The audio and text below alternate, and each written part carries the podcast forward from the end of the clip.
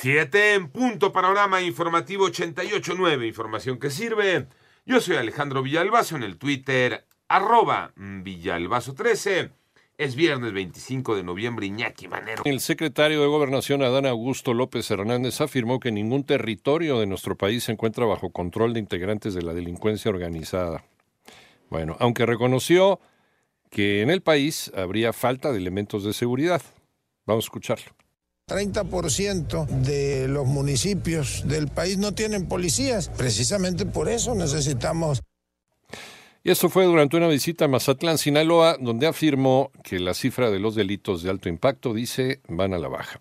En el panorama nacional, un saldo de tres adultos muertos, dos menores de edad lesionados, dejó un ataque armado perpetrado la noche del jueves en un local de comida ubicado en la colonia Guadalupe del municipio de Jerez, en Zacatecas.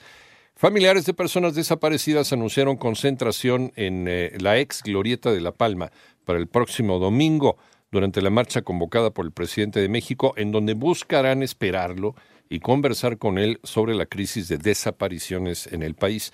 Se queda como está la figura de la prisión preventiva oficiosa, luego de que el proyecto del ministro Luis María Aguilar, que planteaba aplicarla caso por caso y no de forma automática, no alcanzó los votos suficientes en el Pleno de la Suprema Corte de Justicia de la Nación.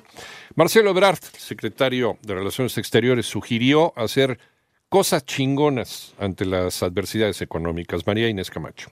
El secretario de Relaciones Exteriores, Marcelo Ebrard Casaubón, al inaugurar la novena cumbre empresarial de la Alianza del Pacífico, pidió no concentrarse en las dificultades que habrá el año entrante, ya que estamos acostumbrados, dijo, a las adversidades. Y seguir adelante, cualquiera que sea la adversidad, perseverar y tener éxito. Por eso estamos aquí, los que estamos aquí.